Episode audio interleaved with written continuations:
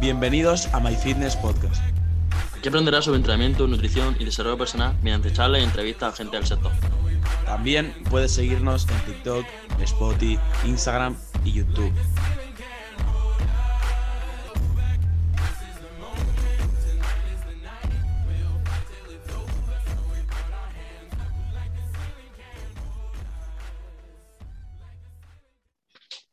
Bienvenidos a My Fitness Podcast, bienvenidos a un nuevo episodio y bienvenidos a una nueva entrevista. Como ya os comentamos hoy, Alberto, eh, esta nueva temporada, esta segunda temporada, y vamos a traer entrevistas. Y en el día de hoy, la verdad es que es muy top, muy, muy top el invitado que traemos. Eh, siempre intentamos que los invitados eh, sean personas mm, pues, que aporten bastante, pero el día de hoy yo creo que se acentúa más en ese aspecto.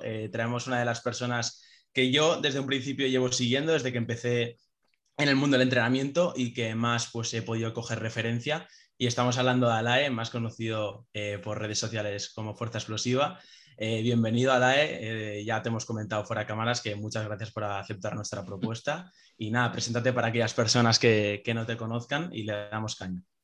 Bueno, lo primero, muchísimas gracias Nicolás y Alberto por, por invitarme aquí a vuestro podcast. He estado viendo vídeos vuestros, he estado viendo a las personas a las que habéis estado invitando y se os ve personas eh, jóvenes con, muchísimo, muchísimo, entusiasmo, muy emprendedoras, con muchas ganas de, hacer, eh, de aportar eh, al público, a apoyar y, sobre todo con, muchas ganas de aprender. Así que primero agradeceros que, me hagáis partícipe de este, de este grandísimo proyecto del que queréis formar y bueno, si me tengo que presentar, pues bueno, yo me, tengo, me presentaría como soy, soy un, joven apasionado como, como vosotros, que me encanta el, el, mundo del entrenamiento, me encanta el mundo de la nutrición y me encanta explayar toda mi experiencia, todos eh, mis momentos en las redes sociales.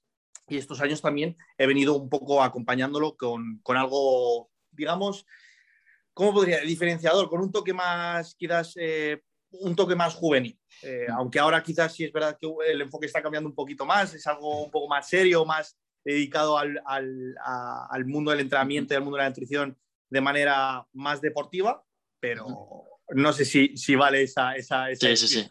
Tengo que preparar una pequeña descripción para, para, las entrevistas, macho. Y, y, tío, o sea, ¿cómo, ¿cómo empezaste? Porque mucha gente, no, eh, mucha gente te conocerá, pero a lo mejor no tanta gente conoce eh, cómo empezaste en el mundo del entrenamiento. O sea, nosotros, por ejemplo, Nico y yo llevamos más bien poco, tres, bueno, dos, tres años, desde que teníamos 15, 16 años. Y, y, mm. tú, si quieres comentar, yo sé que hiciste TAFA y me gustaría saber a raíz de qué, o sea, a raíz de qué viene tanta pasión por el deporte.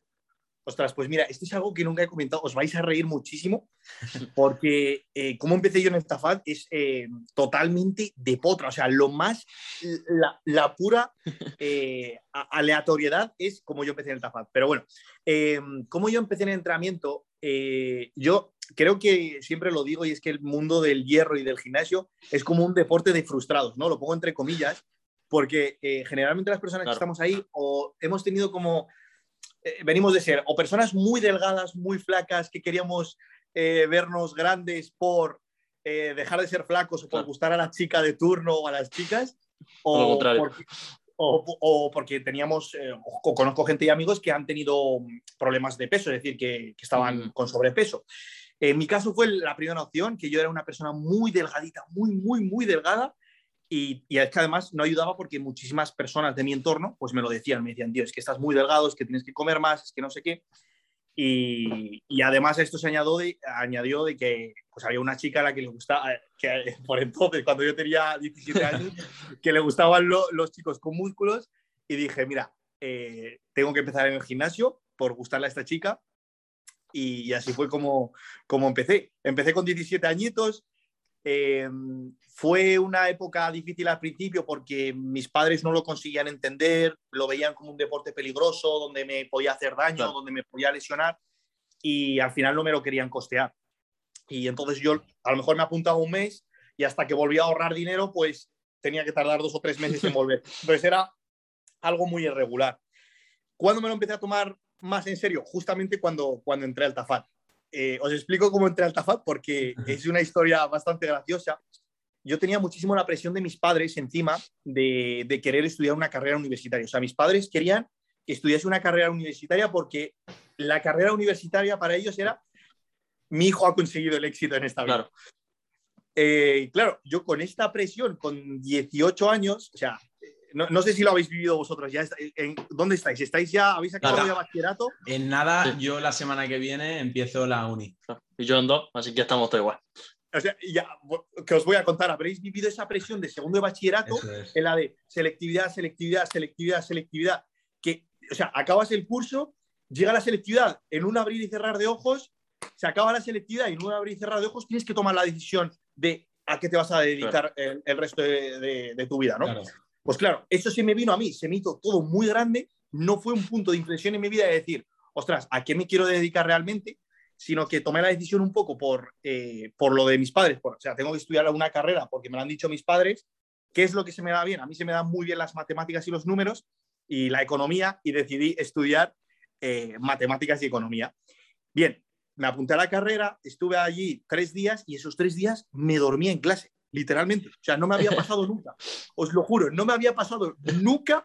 Me dormí en la universidad esos tres días. Salí y, y hablé con una amiga y yo dije, mira, yo no voy a aguantar aquí cinco años ni de broma. Con esto, eh, Claro. o sea, los tres primeros días eh, y me he dormido. Y me dijo la, la chica, mira, ¿por qué no haces una cosa? ¿Por qué no te apuntas al, al grado de deporte eh, que hay aquí en el instituto donde yo estudié la, la secundaria?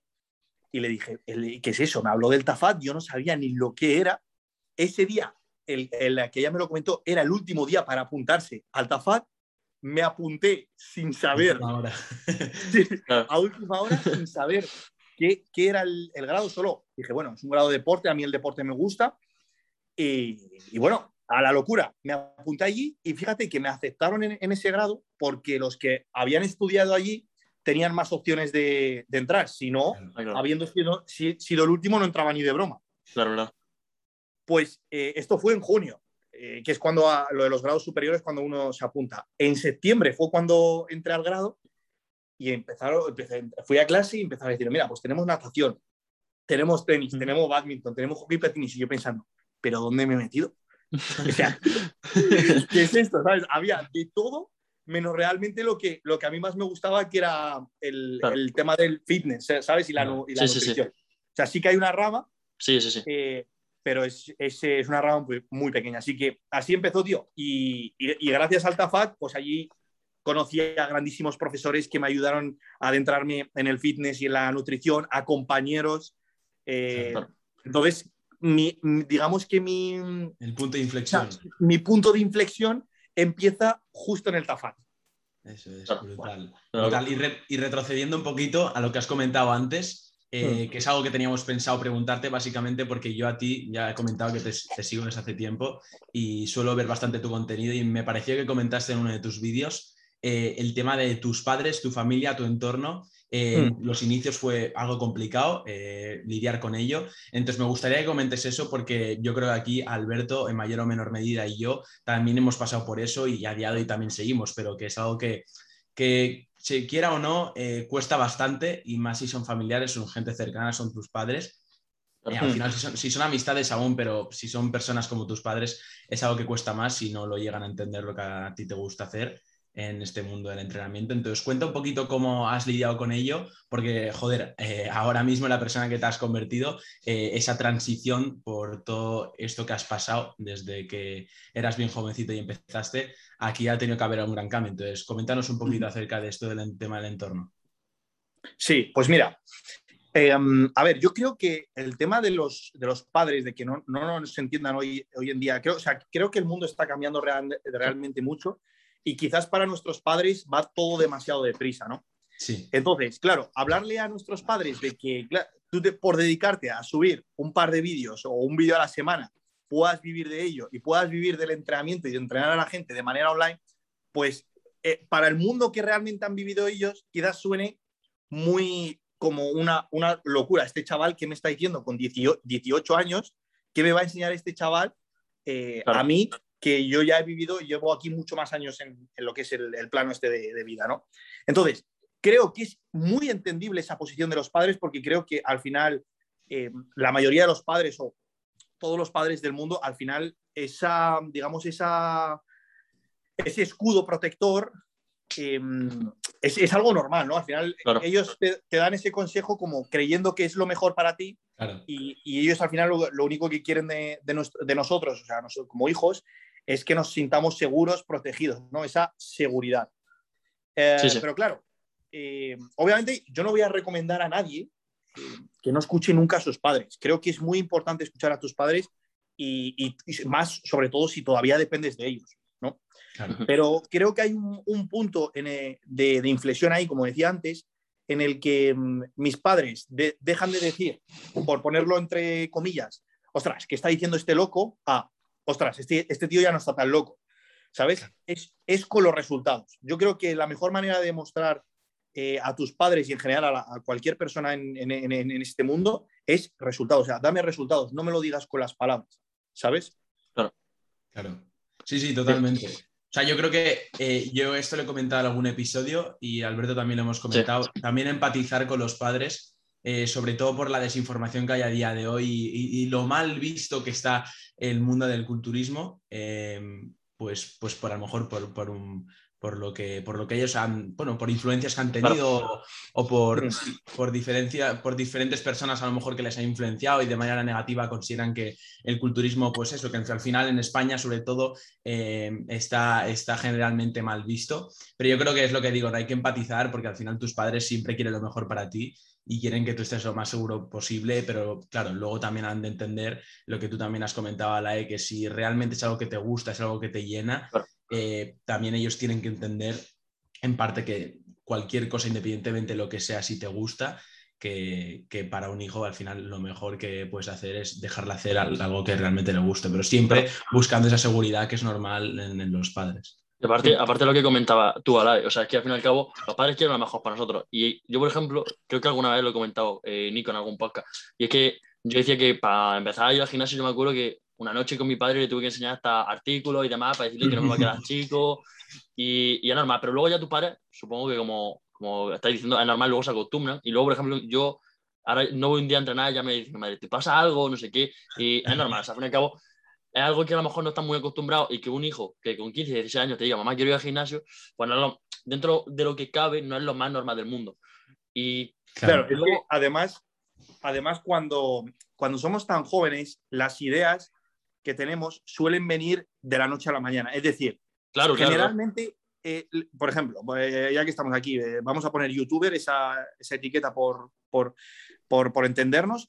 Es decir, los chavales de hoy en día quieren ser youtuber de la noche a la mañana. Entonces, tú llegas y tus padres no han escuchado nunca que quieres ser youtuber y al día siguiente ves una noticia de algún youtuber de porque está haciendo esto, porque vive esto, porque conduce este coche, porque tiene esta casa, entonces el niño quiere ser youtuber porque ha visto, es normal, ah, claro, poniéndome en la posición de padre, a mí me llega un hijo con 16, 18 años, porque ha visto esto y quiere ser youtuber. Digo, este, este, tío está con los pájaros ahora mismo en la cabeza y esta decisión la está tomando en caliente. Entonces también es, un poco entendible esa, esa, esa posición, sí. Esa posición, eso es. Sí, sí, sí, totalmente. Eh, luego también, hablando de orígenes, eh, hablando un poco de tus inicios, eh, mm. ¿cómo transicionaste? ¿Cómo fue ese detonante por el cual empezaste con las redes sociales? Ya vaya a ser Instagram, YouTube. Eh, luego hablaremos de TikTok, es un tema que tenemos aparte. sabemos, ahora eh, todo el tema que está, que está surgiendo en tu TikTok. Bueno, y en general, no eres el único, tranquilo. Y, coméntanos un poco esto, ¿no? Eh, ¿cómo, ¿Por qué decidiste iniciarte en el mundo de las redes sociales? Ostras, pues mira, esto, al igual que os decía que era una, lo de, lo de cuando una persona es joven y estás en esa edad, las decisiones siempre las tomas en caliente creo que es muy positivo también, o sea, tiene como sus puntos eh, negativos y sus puntos positivos. Y yo soy una persona muy impulsiva, es decir, a mí me gusta cuando me viene algo, me gusta generalmente, si no, si no corro ningún riesgo ni, ni me va a llevar ningún esfuerzo, o sea, es por probarlo, pues lo pruebo. Soy muy impulsivo en ese sentido. Y yo recuerdo, o sea, yo era muy consumidor de, de YouTube allá cuando empecé hace cuatro años y medio, cinco años, venía ya siendo como consumidor de YouTube uno o dos años, y, ostras, y yo veía los vídeos y digo, joder, es que no es difícil lo que están haciendo estas personas que están ahí. O sea, al final están poniendo una cámara, están grabando un entreno, no es difícil. Pero jamás eh, se me había pasado el ser youtuber. Y recuerdo que estaba en la recepción del gimnasio donde yo trabajaba y vino una chica que era de ese, de ese mismo gimnasio y yo estaba viendo un vídeo en YouTube y además no recuerdo si era de fitness, era de un entrenamiento, de qué era. Y me dijo, ¿qué haces? Y dije, no, estoy viendo aquí un vídeo de fitness y tal, no sé qué. Y además estaba tomando apuntes, era de entrenamiento. Y me dijo, ¿y por qué no te haces un canal de YouTube? Y le dije, ostras, pues no lo había pensado nunca. Y fue en ese mismo momento, dije, acabé de terminar con esa chica, dije, eh, estaba en el cuaderno y dije, ¿cómo va a ser mi primer vídeo? Y dije, va a ser un vídeo de presentación, voy a ir ahora mismo a grabarlo y lo voy a publicar ahora mismo y voy a hacer el canal ahora mismo. O sea, abrí el canal en ese mismo momento, cogí, tenía el móvil, fui a la, a la ¿cómo se llama? La sala de, eh, de salas colectivas, ¿sabes? Sí, sí. Me senté en un fútbol, de hecho tengo ahí la, la, foto en Instagram, me senté en el fútbol, grabé mi primer vídeo y dije, creo que fue, era un minuto y medio, dos minutos de vídeo y dije, señores, no, o sea, bienvenidos a mi nuevo canal, voy a subir fitness, nutrición, tal, no sé qué, si queréis, seguidme por aquí. Y pues ya estuve grabando un año entero con el, con el móvil, comprometido, sin fallar, subiendo todas las semanas un vídeo. ¿eh? Así es como empecé. Claro, como estas cosas se ve reflejado que tú eres una persona que la toma de acción lo tienes muy interiorizado, que siempre lo comentas, que cuando te preguntan por algún punto fuerte, eh, en ese aspecto, en la toma de acción eres una persona que, oye, eh, ¿por qué no hacerlo? No? Tengo los medios, eh, tengo, puedo hacerlo, tengo la situación, el contexto favorable, oye, lo hago, que no pierdo nada. O sea, y mira que ahora mucha gente, tío, le da mucho, no, sí, diría miedo, vergüenza y demás, porque, claro, con las redes sociales luego lo vamos a comentar, eh, TikTok, YouTube, muchas críticas, gente que no conoce y te, a lo mejor te dice cosas que tú no hayas que comprender o te critican por el simple hecho de tener un nickname que tú no conoces. Y, mm. y, luego es lo que tú dices, tomar la acción. Por ejemplo, Nico y yo, eh, la, creamos este podcast, eh, no sé si, bueno, lo hemos comentado un par de veces también, pero es que fue algo muy caliente. Eh, nos conocimos por, por webinars y demás de entrenamiento hablamos, yo estaba escribiendo un ebook, él también, nos caímos bien y dijimos, bueno, vamos a hacer un podcast, ¿no? Y, y, a partir de ahí llevamos ya 60 y algo episodios. Y yo que eso, que si por ejemplo tienes algo detrás de la oreja que te suena y que dices, como que te enciende la chispa, no sé, si no te, como tú dices, si no te genera ningún riesgo a priori y, y te, y te puede dar mucho beneficio, yo si fuese tú lo haría 100%. Que sí, que te pueden criticar, te pueden criticar haciendo lo que sea, por lo menos que te critiquen haciendo lo que te gusta, ¿no? Digo yo. Y que, y que lo del riesgo lo pongo entre comillas, tío, porque eh, con, con, nuestra edad, o sea, realmente ¿quién asume el riesgo? Asume eh, el riesgo quizás para un padre de familia, pues eh, tomar una decisión puede acarrear que tu vida cambie demasiado o afectar a otras personas, pero fíjate que yo en la mayoría de los casos diría que las decisiones que toma, tiene que tomar una de los adolescentes es por algo que le guste, que le llame la atención que lo pruebes y que por probarlo, eh, pues ya sacarás, tendrás tiempo para sacar conclusiones de si es eso lo que quieres hacer o no, ¿sabes? Mm, sí, y que antes de sacar, ya va a ser un producto o servicio, mm, hay muchas personas que le dan muchas vueltas a la cabeza, lo quieren sacar muy perfeccionado, quieren que haya muchos detalles, cuando al final yo creo que lo importante es sacarlo y luego una vez se saque, ya eh, pues en el mercado en el que tú saques eso, en el sector en el que tú se mueva ese producto o servicio, ya irás retocando a medida que pues tú mm. vayas ganando experiencia, ya irás retocando eso y eso ya irá perfeccionando y ya irá evolucionando como se debe. Fijaros que yo llevo muchos años y, y dentro de estos cuatro años y pico que, que llevo en las redes sociales, he conocido a mucha gente en mi entorno, amigos, gente muy cercana, que ha querido empezar con las redes sociales. Y y siempre lo que ha frenado a la gente de empezar en redes sociales o no, es el, querer hacerlo perfecto, es decir, el tener el ordenador perfecto, el tener la cámara perfecta, el tener el micrófono, el aro de luz, el, fondo de detrás, el gimnasio que te dejen grabar, no sé qué. Y tío, o sea, al final, la, gracia también de, crear contenido es el, el, progreso, ¿no? El ver cómo vas progresando, te puedes comprar tu primera cámara, tu primer ordenador, consigues tu primer patrocinio. O sea, al final, el primer vídeo es una ruina, tío. O sea, yo miro, miro los primeros vídeos, incluso veo los del, año pasado y digo, pero ¿cómo podía hacer esto? ¿Sabes? Y al final ahí también está la, la gracia, en, en, ver ese progreso y en mejorar, y no forzarte a, a mejorar, a hacer mejor contenido, ¿sabes? Sí, sí. Eso, es que, eso esto lo, o sea, es que me, me, parece brutal lo que acaba de decir. Por ejemplo, Nico y yo, nuestro primer podcast, no quiero ni volver a escucharlo, la verdad. Eh, fueron una ruina, como tú dices. Y por ejemplo, hace poco creo que te lo comenté también a ti, Nico. Un amigo mío me comentó, tío, es que quiero empezar a subir cosas y demás, y solo quería hacer las cosas perfectas. Y yo le comenté un poco y le dije, tío, es que no, no se va a hacer las cosas perfectas. Al fin y al cabo, eh, no, va, o sea, no va a subir un vídeo que le gusta a todo el mundo, ni tampoco va a hacerlo todo perfecto. Así que súbelo y cuando ya lleve cientos de canciones, cientos de episodios, lo que sea, pues ya lo perfeccionará. O sea, ¿sabes cuánto tiempo llevamos con estos micros? Nico, ¿cuánto tiempo llevas con un micro? ¿Siete episodios? ¿Ocho episodios? Y llevamos más de 50 episodios sin un micro. O sea, no sé, es cuestión de progreso, poco a poco. No, no tienes que lanzarlo perfecto. Eso y, y, que generalmente cuando, cuando las personas dudamos, cuando, cuando empiezas a hacerte preguntas, es decir, tú quieres hacer algo y empiezas a hacerte preguntas, generalmente eso siempre te va a desencadenar en no empezar. Es como que te vas a autoconvencer de que no debes de hacerlo. ¿Sabes? Por eso me gusta siempre lo que, lo que ha dicho antes Nico. Tener acción, o sea, es que ni lo pienses, empieza y ya vendrán los problemas y ya te harás las preguntas cuando hayas empezado. Eso es, totalmente, totalmente. Repasando un poco tus vídeos y tus aficiones, cosas que, hobbies, a ti cosas que te gustan al margen del entrenamiento. También he visto eh, que te gusta mucho viajar. Eh, hace nada estuviste en Galicia, eh, has estado en México también hace unos meses, hace ya, no sé si un año o dos, hace bastante tiempo también fuiste a México. Cuéntanos un poco de dónde, bueno, de dónde nace. Supongo que esto es algo natural, ¿no? A cada uno le gusta viajar o no, pero un poco acerca de los viajes, cuéntanos un poquillo, Alae. Ostras, pues es buena pregunta, Nico, porque nunca me la había hecho. No sé de dónde sale quizás ese, esas ganas de viajar tanto, pero fíjate que te digo una cosa y te la adelanto ya, que es, o sea, he viajado tanto porque he estado en un montón de países de América Latina, en ellos varias, eh, varias veces. Conozco Europa, creo que la mitad de los países de, de Europa.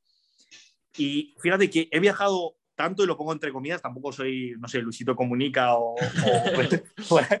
pero que me he cansado ya, tío, de, viajar tanto. O sea, ya es como que le, he cogido el gusto a la rutina. O sea, el despertarme, entrenar, mi mm. trabajo, mi casa, mi sitio. O sea, el, le he cogido mucho gusto a la rutina. Creo que es justamente por eso, por estar... Eh, vengo de, de, estar de octubre a enero en México, estuve ahí tres meses y medio. Mm. Y al final viajar tiene muchísimas cosas positivas. Eh, el, conocer a otros, eh, otro tipo de culturas, otro tipo de comida, otro tipo de personas. Al final estás viendo la, misma vida en la que vivimos todos, pero de, otra manera, ¿no? Al menos lo ves como lo, como lo ven otras, otras personas.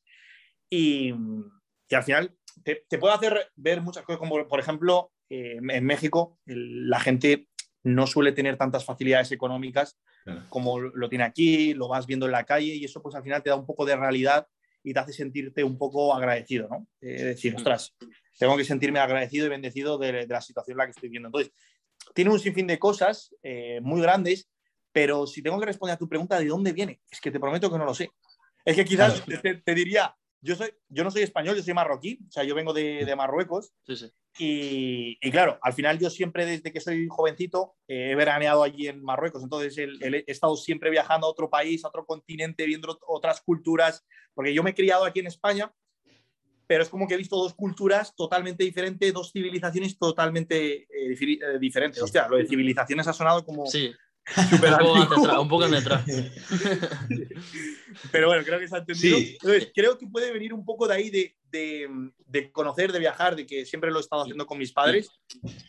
¿Y cuál dirías tú que cuál ha sido el viaje que más te ha gustado? Que más, o sea, no. ¿Que más te ha gustado o más te ha ayudado?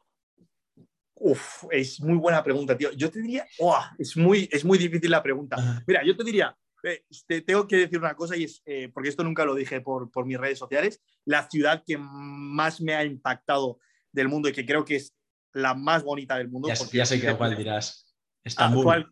Sí, joder. Qué bueno, sí, sí, sí, es Estambul. ¿Habéis estado alguna vez? No, no, no, no, no. En el momento en el que tengáis la oportunidad de viajar y además que está aquí al lado eh, de, Madrid y que no es muy caro, tío, es súper barato, ir a Estambul. O sea, es una locura, tío, de, ciudad, eh, que se juntan ahí un montón de culturas, de continentes. Buah, es, es brutal. Pero claro, yo estuve en Estambul cuatro días, o sea que al final eso como ciudad pero ¡buah! Un, viaje, tío, es que, te, es que te diría, México la primera vez que fui, porque fue mm. en modo locura, es decir, eh, os, os, la resumo un poco para que la gente se ponga en contexto. Yo fui con, con amigos y amigas a Cancún, una, una, semana estuvimos allí. Y antes de justo ir a Cancún yo tomé la decisión de quedarme en Ciudad de México. dije, ya que voy a México, pues me quedo en Ciudad de México a, a grabar y a crear contenido allí.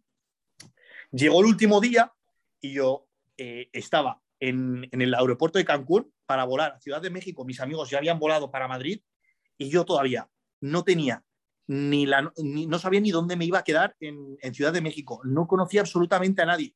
Y yo estaba, pero tío, Alay, ¿qué estás haciendo? O sea, entonces, eh, el, el, ese viaje marcó como un antes y un después porque estuve allí 21 días totalmente solo, eh, conociendo a gente, o sea, es, es como que haber vuelto a nacer, ¿sabes? Es decir, tienes que aprender a vivir en otro mundo. Claro, totalmente claro, solo. Entonces, eso me, me generó eh, esa independencia, esa independencia de no depender de nadie, de tener que solventar tú solo los problemas, moverte en un país, aprender tú mismo eh, la- a gestionar las monedas, a, a buscar vídeos, a crear contenido. Entonces, fue como una oportunidad de decir, ostras, soy capaz de hacer esto y soy capaz de viajar a otros países, valerme por mí mismo y crear un contenido que ahora mismo nadie está trayendo. Claro. Entonces, Claro. te diría que ese viaje fue brutal por, por eso, porque me, me abrió un poco esa, esa Claro. visión. Y también te diría que el- eh, creo que el que más me marcó realmente así de decir, ostras, me acuerdo muchísimo, creo que fue el de Colombia. Sí, Fue con Sí. Colombia porque ahí ya sí que fue eh, con amigos allí, conociendo a gente que vivían muchísimo el fitness, eh, Sí. la estética, la fuerza, la definición, los macros, la dieta. Entonces fue como, ostras, este ambiente con amigos me gusta mucho y, el, y, y de hecho la gente que me siga bien, y, creo que por ahí Nico lo, sí, me sí que me lleva siguiendo bien, hay una live antes y después de Colombia. sí. Sí, Qué guapo, tío. sí, sobre todo, también a lo mejor por el tema del contenido, ¿no? También te refieres. Aparte como, sí, sí, sí, totalmente. Y luego Y sí, me también, refiero un poco Dale, más a- al, al contenido. Si, si la gente se da cuenta, hay una live eh, antes y después del, de Colombia, ¿sabes? sí, sí. Y tema también aquí en España, que Galicia también eh, viajáis mucho por el tema de Jim Saylor. Que, Mm. que Galicia, que tú dices que Galicia dentro de España, que lo más top. Pues, tío, me encanta Galicia, tío. De- Sí. O sea, de verdad que creo que es el mejor sitio del mundo para vivir. Y, y no lo digo por compromiso, sino que lo digo de verdad. Y la gente que habrá viajado a Galicia o que vive allí lo sabrá, tío. Em, yo- sí, lo- los dueños de la marca son de allí, son gallegos, y yo siempre se lo digo, se lo digo que parece que es entre broma y broma, pero que yo lo digo totalmente en serio. O sea, los gallegos es como que. Sea, otro nivel. son de otra son de otra nacionalidad, son como otro país, otra cultura, otra manera de entender la vida, otra manera de entender las cosas. ¿Sabes? Tú vas a Galicia y tú lo ves y, y dices, es que esto no es España, es que esto no, esto no es lo que yo veo en Madrid, es lo que yo veo en Valencia, lo que yo veo en. Barcelona. Es, es como totalmente diferente. Ese, el- el- estás en ciudad, pero luego te metes en, en montaña, en campo, luego ves el mar, estás súper nublado, estás soleado, ¿sabes? Es Sí. el nivel de vida que tienen allí es muy bueno, tío, ¿sabes? ¿Tú has, tú has estado, Alberto, en, en No, Galicia? no, no, yo no, yo no estaba en Galicia, tío. ¿Tú has estado? Yo, yo, yo, yo estuve y de hecho mis, mis abuelos de parte de mi madre son de ahí y sí, la verdad es que Galicia es, es brutal. qué- En, general, en general, lo que es el norte, o sea, eh, hace nada, hace dos meses fui al País Vasco y es que a mí me parece otro rollo, o sea, a mí me gusta mucho el norte. O sea, no he tenido tampoco la suerte de ir a Andalucía, donde eres tú, Alberto. eh, está pendiente ir, pero que a mí el norte en general, eh, Galicia, el País Vasco, eh, también ir a Asturias, me parece, me parece brutal. Está- ¿Has estado en Cangas, Nico? No, no, no estaba ahí. no ahí es estaba donde, esa es la, o sea, yo al final no conozco mucho Galicia, es decir, de conocerlo como quizás conozco Madrid o, o Andalucía, pero eh, conozco mucho Cangas y Vigo, ¿sabes? Sí, Claro. sí, sí, sí. Pues no, ahí no, ahí no estaba, ahí no estaba. Tío, y Pero- tema, Jim, tem- tema Jim Taylor, tío, que, o sea, al fin y al cabo, Jim Taylor ya creo que han sido dos viajes que habéis hecho ya, ¿no? Eh, el grupo, bueno, o la gente de allí. Y, y cómo que, o sea, no sé si fue la- uno de los- tus primeros patrocinios, pero es verdad que eh, como que se te identifica mucho a ti con, con Jim Taylor. Y, Mm. ¿Qué, o sea, ¿qué nos podría decir de cómo fue tu trabajo con Taylor, o cómo, cómo sigue siendo? Y, y demás, porque yo sé que se hacen col- colaboraciones, co- perdón, colaboraciones con gente del mundo de la fuerza también, cosa que a mí, por ejemplo, me interesó, me interesó Mm. bastante. ¿Y, y cómo fue que Mm. contactaron contigo, tío? Pues, pues mira, eh, eh, viajes con James Taylor hemos, hemos hecho muchísimos más, Sí. y más los que estamos ahí de, de al principio. De hecho, cada año hacemos como dos o tres, ¿sabes? Hostia. Hemos hecho mucho más y hemos tenido... Es, eh, uno, uno de los fuertes de la marca es justo eso, ¿no? El, el cómo nos reúne, por ejemplo, esta última vez hemos estado 15 atletas o 13 atletas en la misma casa. O sea, eso es, eso es, muy difícil de organizar, muy difícil de hacer, muy difícil de costear. O sea, eso es un añadido que tiene la marca muy, muy grande. Eh, ¿cómo, la pregunta era cómo, cuánto, cómo, cómo, ¿Cómo, contigo? ¿Cómo contactaron contigo y demás? ¿Y experiencias con ellos? Pues mira, eh, contactaron conmigo justo antes de empezar la marca, antes de lanzar la marca. Nos contactaron a mí a Sergio Ordóñez, supongo que sabréis quién es. Sí, sí, sí. Y de hecho fuimos los, los dos primeros, nos contactaron con nosotros, eh, nos propusieron el proyecto, es decir, nos dijeron, mira, queremos hacer esto, estas, eh, venimos de aquí, estamos haciendo esto y queremos llegar a esto. Mm. ¿Queréis hacer partícipe de, de, este, de, esta idea, de este proyecto? a mí me pareció muy, muy bonita la idea porque eh, sobre todo cuando vi un trato muy cercano por parte de, la persona que, lo lleva y sobre todo vi una persona muy entusiasmada, vi una persona muy educada, muy humilde, tío, muy, muy humilde, o sea, mm. eh, una persona grandísima. Ojalá algún día eh, lo puedan conocer las personas en, las redes sociales. Y, sobre todo también porque mm, el, tema de la, de la ropa yo venía con, muchas ideas y pájaros en la cabeza de que quería hacer una marca de ropa. Pero claro, de querer hacer a luego hacer una marca de, verdad de éxito de ropa, o sea, complicado, no, tío, es, muy difícil, ¿eh? Es, una historia muy difícil, tío. O sea, yo no sé si esto la gente lo, lo verá, creo que es muy difícil de ver desde fuera, pero, ostras, es una historia bastante densa. Y, y claro, cuando tú te, pones, te pones a analizarlo dices, me va a llevar un ratio esfuerzo, tiempo, energía, que a mí me iba a quitar de las redes sociales y que yo no quería hacer. Entonces, lo vi, vi ese entusiasmo en otra persona, es decir, un proyecto que yo quería hacer, pero en otra persona, y dije, ¿por qué no ser partícipe de este proyecto, sabes? aparte a mí de lo que son todas las marcas deportivas en España, a lo mejor con esto me mojo y a lo mejor me arrepiento en un futuro de decir esto, pero eh, de verdad Jim Saylor, no sé si la que más, pero de las que más me parecen en cuanto a autenticidad que tienen y, ¿cómo decirlo? Lo que quieren reflejar realmente eh, en, la marca como tal, eh, de verdad, realmente creo que lo hacen y no es para nada postureo, no, no colaboran con atletas, no colaboran con atletas porque sí, sino que con los que hay realmente son gente que consideran que representan bien la marca y transmiten lo que el mensaje que realmente quieren transmitir y a mí eso me parece muy top.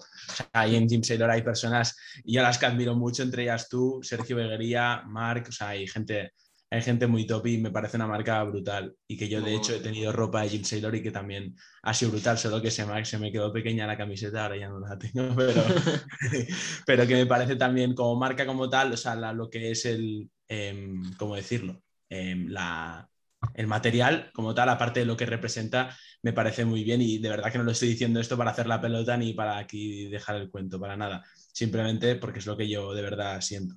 Entonces, ahora... Me alegra eh, mucho que, me digáis eso porque al final, eh, al final detrás de todo el trabajo se ve que el, que el esfuerzo vale la pena, ¿no? que el mensaje que el mensaje llega. Así que me alegra mucho escuchar esas palabras. No, no, es que de verdad que es así. Y luego, antes hemos comentado tema TikTok, eh, todo el revuelo que, que, está pasando en tu, en tu cuenta de TikTok. Eh, entre otras cosas, hay bastantes temas que se tocan, que están bueno, en controversia y hay una polémica, que si el volumen, que si la química, la, que dudan sobre tu naturalidad, eh, que si también los pesos muertos, que ahora está, que se, ¿cómo decirlo? Hay mucho revuelo, tío, mucha polémica. Sí, con, el tema, con el tema todo esto, que tú, bueno, al final yo comparto tu opinión y Alberto siempre hemos sido muy, muy de esta idea, del hecho de que... Eh, creo que si no me confundo, tú, Nico, estás como con la idea más de culturismo y Alberto más con la idea de powerlifting, ¿no? Eso es. Ahí está en el clavo. Sí, sí, pero que los dos al final pensamos que bueno, tenemos una idea muy parecida, por no decir, en estos aspectos, en estas cosillas que he comentado que están causando tanta polémica, pensamos como tú. Y, y coméntanos un poco cómo lidias con la polémica, con toda la crítica que te está, que te está ocurriendo en TikTok y, eso, coméntanos un poquillo eso porque ahora mismo está habiendo bastante revuelo. Pues, pues mirad, yo empecé en TikTok hace como dos años o un año y justo cuando estaba en Estambul, cuando fui a Estambul, eh, empecé por ahí y empecé de broma. O sea, yo sabía que esa plataforma iba a funcionar. De hecho, lo dije muchísimo por, por las redes sociales antes de que TikTok pegase el boom. Y, claro, eh, yo empecé con, con TikTok en plan subiendo pues cosas de, mí súper graciosas, no era nada relacionado con el fitness realmente. Y de hecho, pasé de, a dos meses a tener 70.000 seguidores y dije, menuda locura.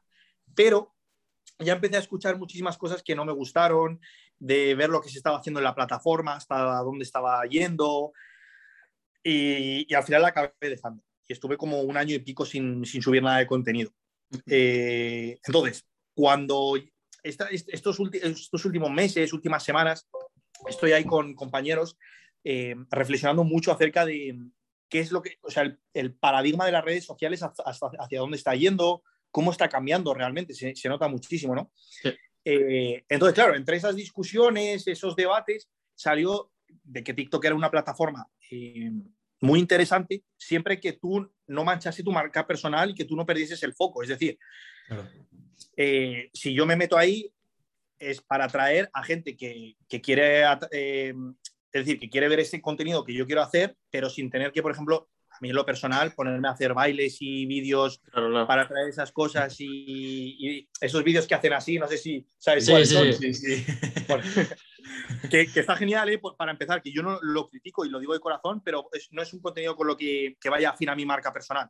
Uh -huh. Entonces, tenía muy claro, digo, si me voy a meter aquí es para hacer un tipo de contenido y que no va, y que, y que vaya como un láser, ¿sabes? Es decir, que no, claro. que no, que va, no varíe. Eso es, literalmente. Entonces, empecé en TikTok y, y, bueno, yo sabía lo que me exponía, ¿no? Yo, yo al final, mi, la franja de, de edad de mis seguidores eh, es de 25 a 35. O sea, uh -huh. no, es, claro. no son chavales de 15 a 16, 17 años, generalmente. ¿eh? Entonces, yo me metí ahí eh, para, para traer ese público nuevo que podía ser interesante, claro. pero sabía lo que me exponía. O sea, tú al final, la opinión que va a tener una persona de 25, 30 años no va a ser igual que la de un chaval de 15. Claro, claro. La, la opinión. Y más si no te conoce, porque es que yo, hay muchas personas que me llevan conociendo de 4 o 5 años, que han perdido el ritmo, que no me ven ya desde hace 4 o 5 años, me ven en TikTok y dicen, hostia, este tío, ¿cómo se ha puesto? Claro, Pero claro, claro. ya estaba ese vínculo creado y no vienen a manchar. La cosa sí, es sí. Cuando, cuando llegan chavales que son muy jovencitos, en una plataforma que para mí, personalmente, por lo, por lo que llevo ahí, creo que es un poco tóxica, sí. si, no, si no la sabes manejar bien. Sí. Eh, claro, te llega ahí un montón de chavales, no, ¿qué estás diciendo? Porque, sin saber el contexto de nada. Es que tú le tienes que contar a una persona la evolución física que has tenido en dos años a través de un vídeo de menos de 60 segundos. Claro, claro. Claro, claro porque entonces... Y aunque, y aunque, y aunque sepas, aunque sepas manejar o sea, bien tu contenido, aún así eso no te quita a nadie que, vayas a, que te vayan a criticar y vaya a haber polémica. O sea, claro. Yo que nunca me he metido en, en, No me gusta a mí el salseo, no, no me gusta que yo esté dentro de metido en esos charcos de, quiero decir, de, de, de, polémica y de estas movidas. A mí nunca me gusta, siempre prefiero estar al margen eh, y siempre intento evitar eso.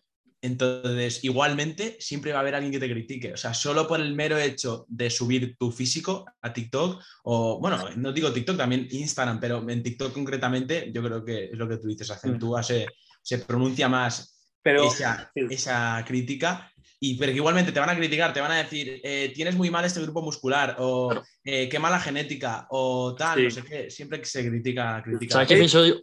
Sí, sí, dime, Alberto. Digo, que, ¿Sabes qué pienso yo de TikTok? De hecho, el otro día hablándolo con un familiar, le dije, eh, a mí TikTok no me parece una mala red social, lo que pasa es que lo veo una red social, con perdón, de cuñado, es decir, de, de gente que, que quiere, o sea, que quiere saber de todo, es decir, gente que a lo mejor, eh, por ejemplo, va a tu post y demás, a la, y te comenta los pesos muertos, no sé qué, no se pueden usar para hipertrofia de la espalda, o tal y tal y tal, no se puede usar. Y parece que saben de todo cuando, con perdón, a lo mejor realmente sí saben, pero eh, son gente muy, a lo mejor muy joven o gente eh, como que pecan del sesgo de que ya saben un poco y creen que eso es lo que.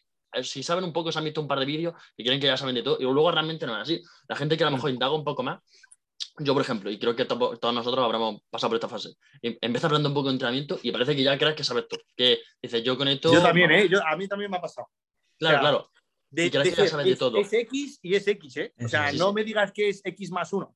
y luego ya, conforme vas nadando, dices, hostia, y te surgen nuevas preguntas que te hacen revalorar y dices, bueno, quizá lo que yo estaba pensando era un poco, eh, digamos, como demasiado extremista. Y lo empiezas a reconsiderar y poco a poco te vas dando cuenta que la gente que más conocimiento tiene es la gente más abierta, la gente que, que está más abierta a cambio y, son, y dicen, si a lo mejor yo voy a alguien y le digo, es un peso muerto para hipertrofia, es algo totalmente válido. Y una persona muy inicial a lo mejor te puede decir, no, porque tal, tal, mucha fatiga, bla, bla. Y una persona que tenga mucho más recorrido en el mundo del entrenamiento, te puede decir, bueno, pues depende de tal, y son gente mucho más abierta. En cambio, en TikTok, a lo mejor al pecar de este seco, pues se critica mucho más fácil.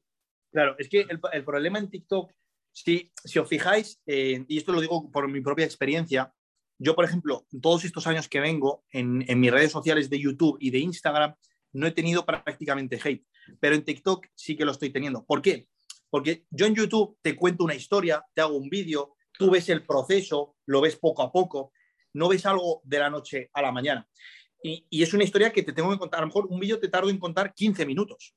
O sea, me da para explayarme. En TikTok es como que la plataforma eh, está creada como para el hate, tío, porque es que tienes que contar una historia o tienes que hacer algo en 60, segundos. O sea, fíjate la de cosas que le estás dejando de contar a las personas. Claro, claro. Entonces, si yo, yo, yo he entrado ahí asumiendo que no sé, imaginaros, lo voy a decir un poco en modo bro, pero que si me van a llegar 100.000 personas, que 70.000 o 60.000 me van a llegar con hate. Pero yo me quedo con esas 30.000, 40.000 que puedan venir que no sean hate. Claro, y luego las puedes redireccionar a lo mejor a tu canal de YouTube, que ya se te pueden conocer muchísimo más. Exactamente, exactamente. Claro, que eso TikTok, dentro de lo malo que tiene, hay cosas buenas y malas. Lo bueno es que puedes pues, transicionar a otras redes sociales que a lo mejor te interese más tener el público ahí realmente que sea un público más funcional, más productivo en, en otras redes sociales. Y también, continuando con esto de TikTok, em, hablemos un poco de, eh, pues de lo que son las variantes de peso muerto y de lo que tú consideras si es algo favorable para personas eh, que quieren conseguir un, un, desarrollo muscular, en este, en este caso, en lo que viene siendo la cadena posterior. Si tú consideras mm. que las distintas variantes de peso muerto, vaya a ser piernas rígidas, convencional, eh, rumano, dejo al margen el peso muerto sumo, si tú consideras que eso realmente son herramientas eh, que hay que tener en cuenta, considerables para, eso, ¿no? Como digo, para que la cadena posterior, pues, eh, pues, para ganar masa muscular en la cadena posterior. Sí, yo, yo, mira, al final yo creo que el, cuerpo, lo más interesante, cuando lo quieres entender, debes de entenderlo por cadenas, ¿sabes? O por palancas, por movimientos, es lo más interesante. Y mm. más si somos personas todavía novatas y principiantes. Eh, porque si me hablas de un avanzado que ya tiene entrenados 20, 25 años y después de eso tiene una espalda súper desarrollada y su punto débil son los femorales, pues si me viene a decir que quiere hacer un curso femoral para mejorar los isquios, oye, pues no le voy a decir que no porque yo lo ha hecho todo, lo ha probado todo, pero el problema es que los que llevamos poquitos años realmente entrenando, eh, debemos de trabajar eh, por cadenas, por movimientos, como, como, he dicho, por palancas, y, y priorizar, por ejemplo, antes un curve femoral para isquios que hacer antes un peso muerto, es que no, a, lo personal, siendo novato, no lo puedo, no lo puedo entender. Es que no lo puedo entender. Que hay que aprender a hacer ciertos patrones eh, que son necesarios, tío. Es que, el, por ejemplo, el peso muerto convencional es un, es un ejercicio, quitando ya que te va a poner fortísimo si, si llegas a levantar muchos kilos y sabes exprimirlo.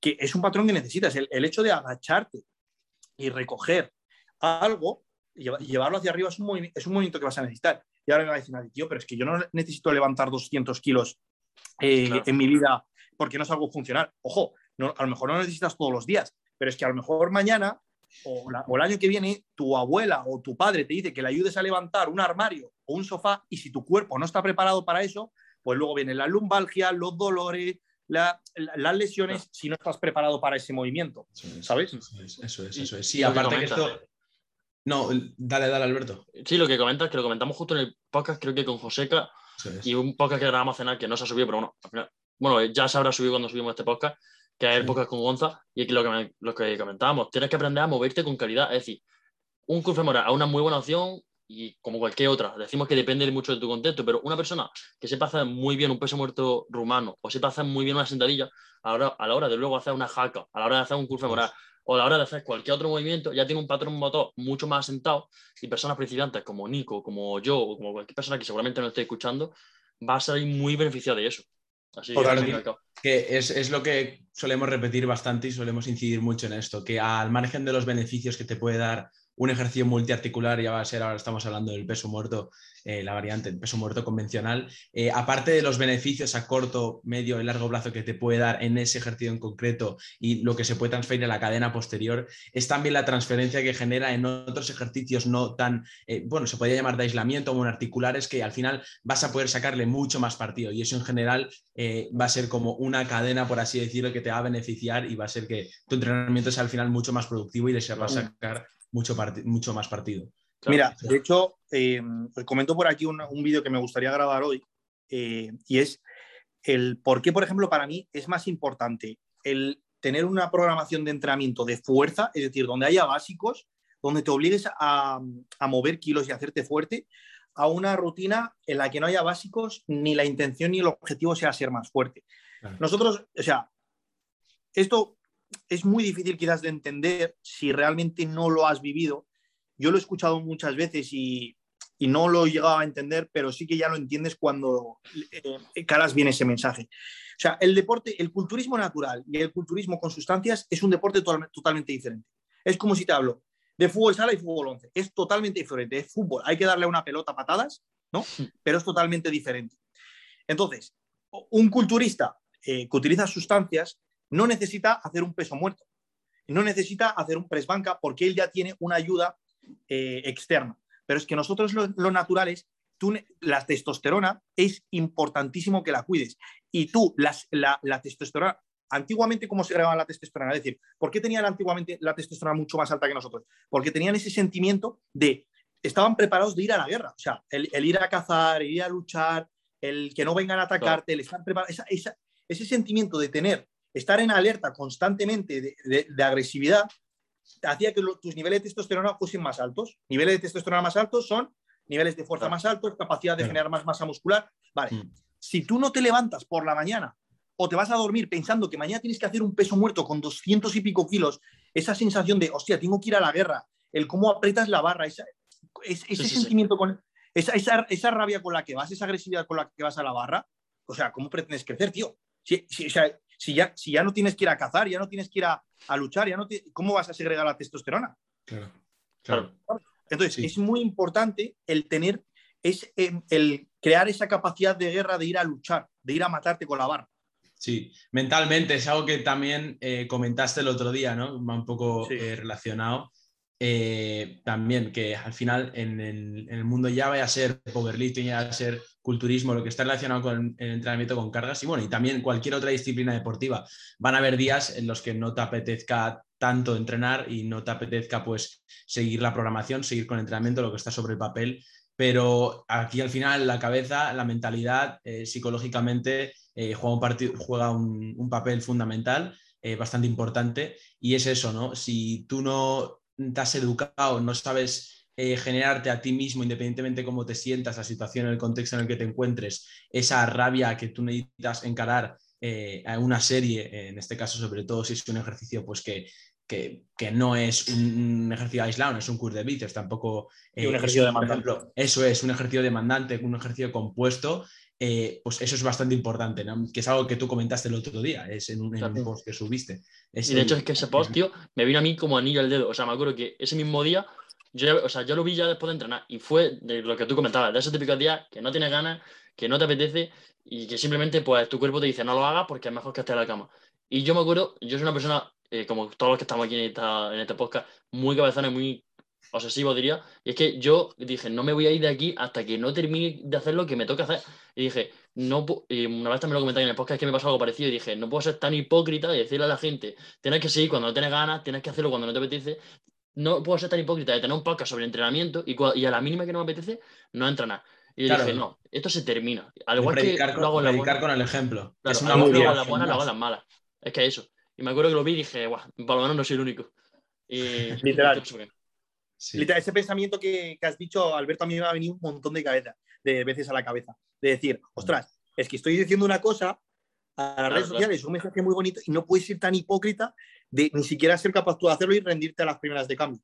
Claro, es que eso. Eso es, eso es. Y también enlazando esto con algo que también comentaste recientemente, y quiero recordar ayer justamente por historias, el hecho del el tema del volumen, eh, que mucha gente lo infravalora, mucha gente a la mínima eh, corta con el volumen porque considera que el ratio grasa-masa muscular se está decantando más por la grasa eh, y bueno, esto que se suele decir, que a partir del, del 15% de grasa, eh, ya la grasa aumenta más que la masa muscular y ya no nos podemos aprovechar tanto de, eso, de ganar masa muscular y ahí habría que cortar, reducir el porcentaje graso para posteriormente adentrarte en otra etapa de ganancia de masa muscular. Mm. Cuéntanos un poquito. Eh, vale, muy buena pregunta, Nico. De hecho, te lo agradezco porque así lo, lo podemos aclarar por aquí.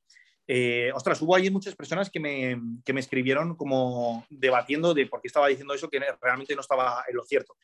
y, hasta cierto punto pueden tener, eh, eh, o sea, tiene cierta verdad estas personas, pero me, me explayo un poco más. Es decir, yo puse en, un, en, en, la descripción de un vídeo de Instagram que había personas o estudios o entrenadores, atletas que decían que a partir del 15% de grasa tú dejabas de perder, eh, o sea, de maximizar las ganancias de masa muscular a partir del 15%. Y yo lo ponía con una X, como que yo no estaba a favor de esto, y yo ponía que un atleta natural, a partir del 15% de grasa, maximizaba sus ganancias de masa muscular y de fuerza. Y puse como, un como que estaba a favor de esto. Eh, obviamente esto no, es así para todo el mundo. De hecho, pongo el ejemplo de un amigo mío que me habló y estaba comiendo, eh, come el tío como 6.000 calorías al día y, y él está en un 12-13% de grasa. Es decir, no, ha llegado al 15% de, grasa y él está en una condición en la que está mejorando muchísimo. Claro. O sea, por más que coma, no está ganando más porcentaje de grasa. Entonces, a esa persona obligarle a comer 8.000 calorías para que llegue al 15% de grasa, porque Alá ha dicho que en el 15% de grasa es donde tú vas a maximizarlo, eso no es así. A lo que yo me quería referir y a lo que yo me refiero con el, con el mensaje es que estamos, eh, no sé si lo puedo decir aquí en el, en el podcast, metiendo luego el PIB, Estamos, estamos agilipollados, tío. O sea, y, yo he sido el primero en, estarlo porque estamos constantemente, si, si, veis, si vosotros que seguís mucho a las, a las personas de, del mundo del fitness, las preguntas que más les hacen, tío, es ¿cuándo puedo hacer un minicat?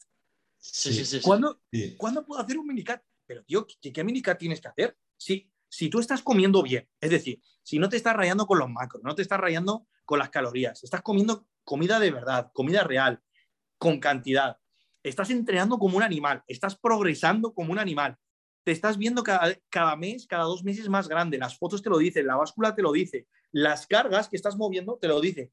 Estás recuperando genial. La testosterona la tienes altísima porque lo notas. Eh, estás progresando al máximo. ¿A qué te metes a hacer un minicat? Porque no te veas los abdominales en el espejo. Sí, sí, sí. sí. Eh, sí. Eso es a lo que yo me refería. O sea, es que estamos atontados. Es que en ese punto, lo he llamado 15% de grasa, por llamarlo, porque es como ese set point del que siempre se habla. Sí, sí, el 15, es como que si ya estás en el 16 has dejado de ganar masa muscular. Sí, sí, sí, Si estás en un 14, sí, ¿no? Entonces, a lo que yo me quería referir es eso. O sea, joder, no cortes eso. Si es que lo difícil es llegar a ese set point que es anabólico, en el que es, todos estos puntos están alineados y tú estás progresando como un animal. ¿A qué te paras a, a parar eso porque creas que hayas ganado eh, un poco de grasa, que luego la puedes eliminar. Claro, puntualizar que por eso mismo es que esto, ayer grabamos un episodio que, justo lo mismo. Cuando, cuando se está, cuando se está, cuando ya está subido este episodio, ya se estará, ya estará disponible eh, un episodio con mi entrenador Gonzalo y justo hablábamos de esto, y es que entre otras cosas, por redes sociales, por Instagram, cuesta mucho acabar de extender y acabar de puntualizar todas las cosas que quieres decir. Y luego, claro, te vienen mensajes y tú dices, hostia, a lo mejor me he explicado mal, a lo mejor no acabo de puntualizar las cosas que quería puntualizar. Entonces, eso es un poco que, por, ejemplo, por eso mismo tenemos aquí el podcast, eh, Alberto y yo, y por aquí podemos explicarnos, podemos extender lo que queramos, y tú en este caso como invitado, aquí pueden venir eh, la gente que no te ha entendido y escuchar este tramo de, episodio, este tramo de podcast y, mm. que quede más claro. Y es también, eh, en relación al tema este que estamos contando, yo creo que también tiene que ver aquí el objetivo que quiera tener esa persona, pero al menos aquí los tres que estamos y muchas también, muchas personas que nos están escuchando y el público en general, lo que queremos es maximizar las ganancias de masa muscular como atletas naturales. Entonces tú estás hablando aquí de variables de aspectos que hay que tener en cuenta para maximizar esas ganancias de masa muscular. Que ojo, si tú llegas a un 15% de grasa y tu objetivo no es tener la máxima masa muscular posible, sino que es únicamente pues, estar algo marcado, que se te vean los abdominales eh, permanentemente, ahí sí que, bueno, puedes hacer, independientemente de lo que hagas, más o menos te va a servir todo. Pero cuando nos referimos a, maximizar las ganancias... A que, a que cada gramo de músculo te interesa.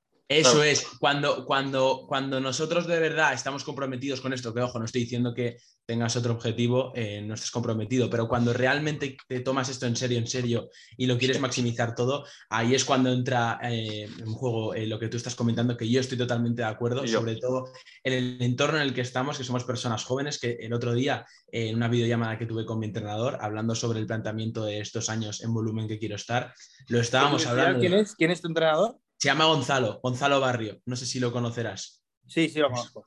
pues eh, ese, es de Bilbao, de hecho, creo, ¿no? Sí, eso es, es de Bilbao. Eh, pues es mi entrenador y justo lo estábamos hablando y dije, oye, tú tienes 18 años y, no 18 años, o sea, tu edad también, Alae, y es que eh, tener 24, 25, 26 sigue siendo joven. En esta edad, pasarse de porcentaje graso, el hecho de estar un poco más tapado, o sea, no va a ser nada contraproducente. O sea, estás en un entorno en el que te puedes llegar a permitir eso y, puede llegar a ser beneficioso para el rendimiento del entrenamiento. O sea, lo que pasa es que la gente, la gente tiene eso de que a la mínima que te tapas ya es como... Mm, tienen, tienen, rechazo a eso, tienen miedo a eso, pero bueno, ya digo, cada es, una idea, es una idea implantada, tío. O sea, realmente no, no, es una idea, o sea, lo normal es que el cuerpo, el ser humano, esté en un 13, 14, 15, 16, 17% de grasa. Eso es lo normal. O sea, son valores saludables. Sí, claro. Ahí es donde un, cuerpo, hormonalmente, eh, a nivel de salud, un cuerpo está a gusto. Un cuerpo por debajo del, en, un 9-10% no, está a gusto.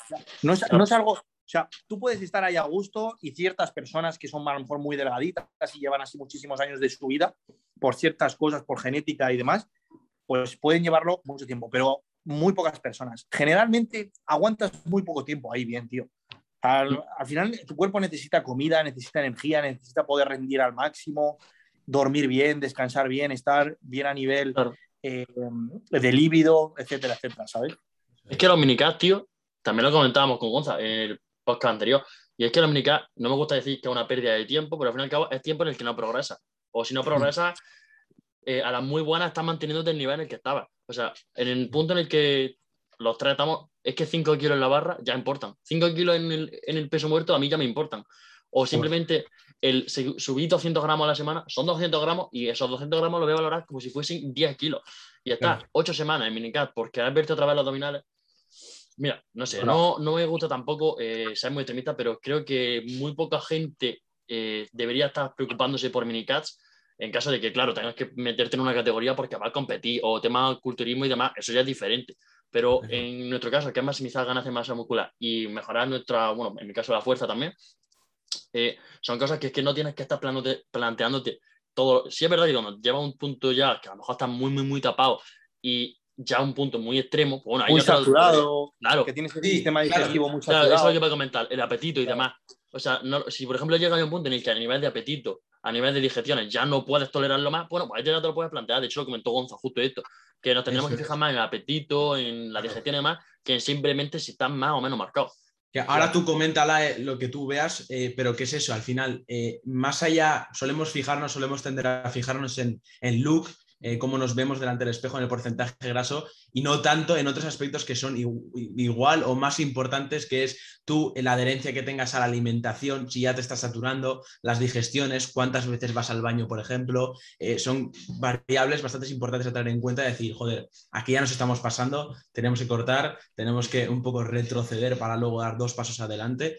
Entonces, yo creo que esos también son variables importantes a tener en cuenta.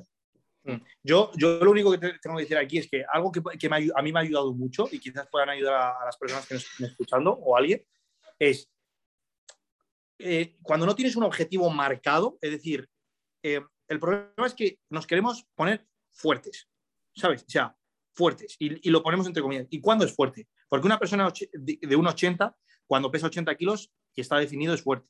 Cuando pesa 85 está fuerte, 90 kilos está fuerte. El estar fuerte no es, un, no es un objetivo que lo tengamos como un láser, ¿sabes? Es decir, claro, tengo claro a dónde quiero ir. Es decir, quiero ir de Madrid a Estambul, no. O sea, estamos, eh, quiero ir a Asia, pero ¿a qué parte de Asia? Digo, porque Asia es muy grande, ¿sabes? Es a, lo que me refiero. Entonces, el, el marcarte objetivos, por ejemplo, quiero mover 300 en muerto, quiero mover tanto en sentadilla y quiero pesar tanto y en tanto porcentaje de grasa. Eso, el, el tener un punto en concreto, te va a ayudar a quitarte los pájaros de la cabeza. Es decir, sé que quiero llegar a, mover 300 kilos en muerto. Eh, entonces, si te viene a la cabeza el minicat o el verte, porque quiero verme los abdominales, en el momento que se te vengan esas ideas a la cabeza, dices, vale, lo que quiero conseguir es esto. ¿Esto que, me está pasando ahora por la cabeza me ayuda? No, fuera, sigo con mi camino. Eso es. ¿Sabes?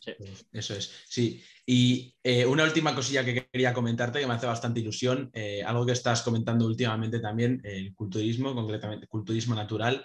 Eh, te mm. veremos en una tarima próximamente, en los próximos años, en los próximos meses. Eh, eh, ¿Es algo que tú tienes en mente, es algo que tienes pensado o a lo mejor no quieres anunciarlo, no quieres pronunciarte al respecto? si, te, si, te, digo que no quiero anunciarlo, se, está diciendo que sí, pero vamos, sí, sí me gusta, o sea, siempre me ha gustado el culturismo, de hecho es algo que me ha faltado antes por deciros, que cuando yo tenía 17 años y empecé en el gimnasio, con los vídeos que me motivaba, o sea, lo que a mí me llamaba la atención era el culturismo. Me, llamaban mucho los vídeos de Ronnie Coleman, de Arnold Schwarzenegger. Era lo que yo me motivaba con, para ir al gimnasio y con mis amigos. Entonces, a mí el culturismo siempre me ha, llamado mucho la atención, solo que en esa etapa en la que estuve viajando mucho, como os he dicho antes, pues eh, desvié un poco mi, la atención de lo que es el culturismo, del maximizar las ganancias de fuerza, de masa muscular. Todos los que vean, hayan visto mis primeros vídeos, saben que el powerlifting a mí era lo que más me fascinaba. Si no, pues la gente que nos esté escuchando puede ir a ver los primeros vídeos. Em, el mundo de la fuerza en general, no me refiero al powerlifting.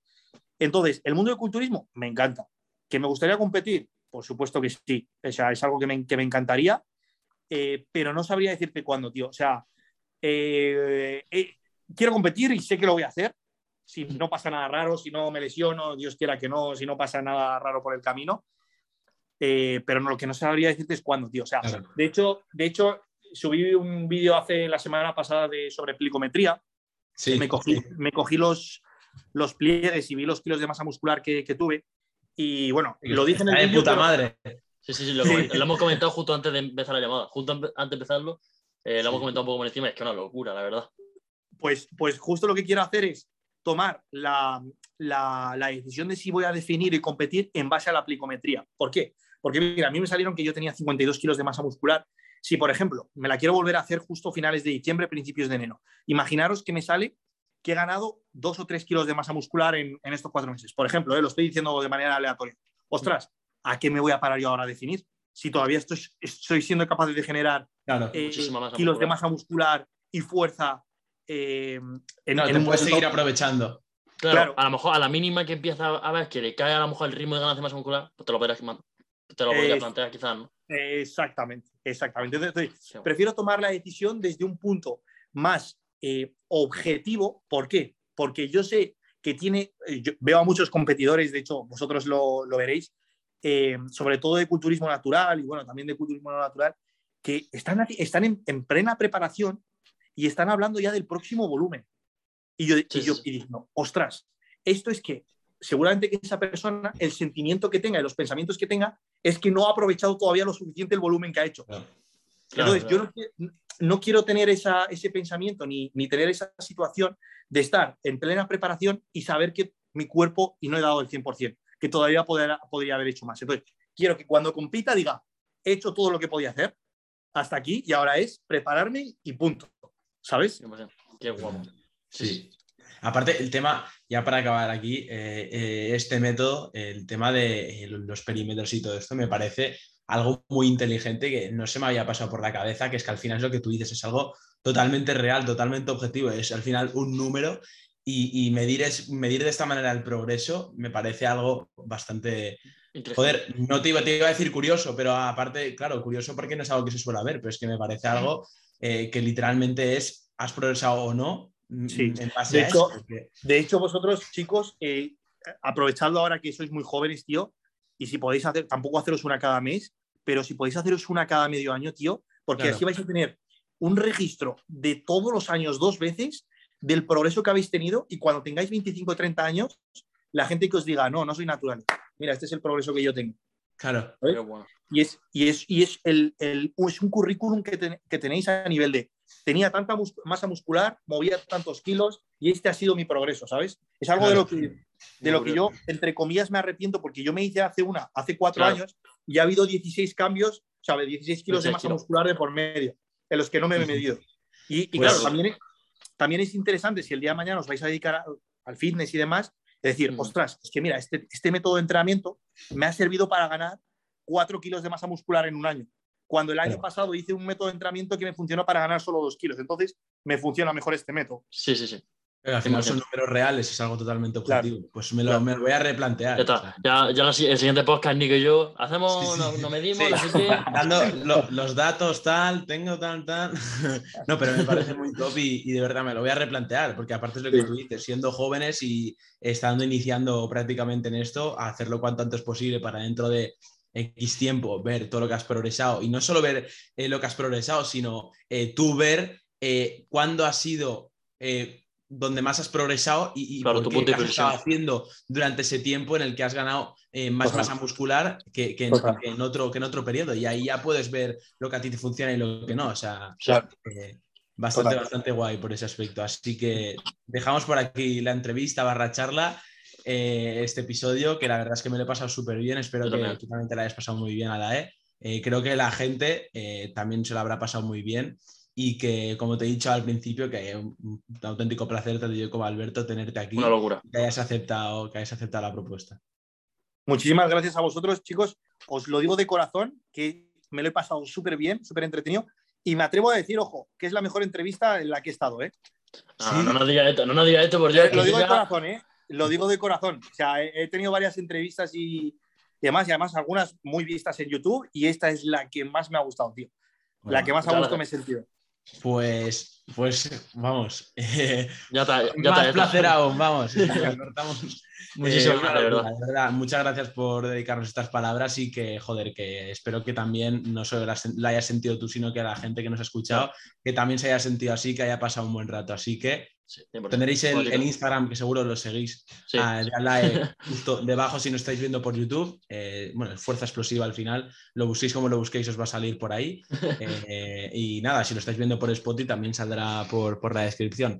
Así que dicho esto, nos vemos en la próxima. Un saludo. Chao, chao.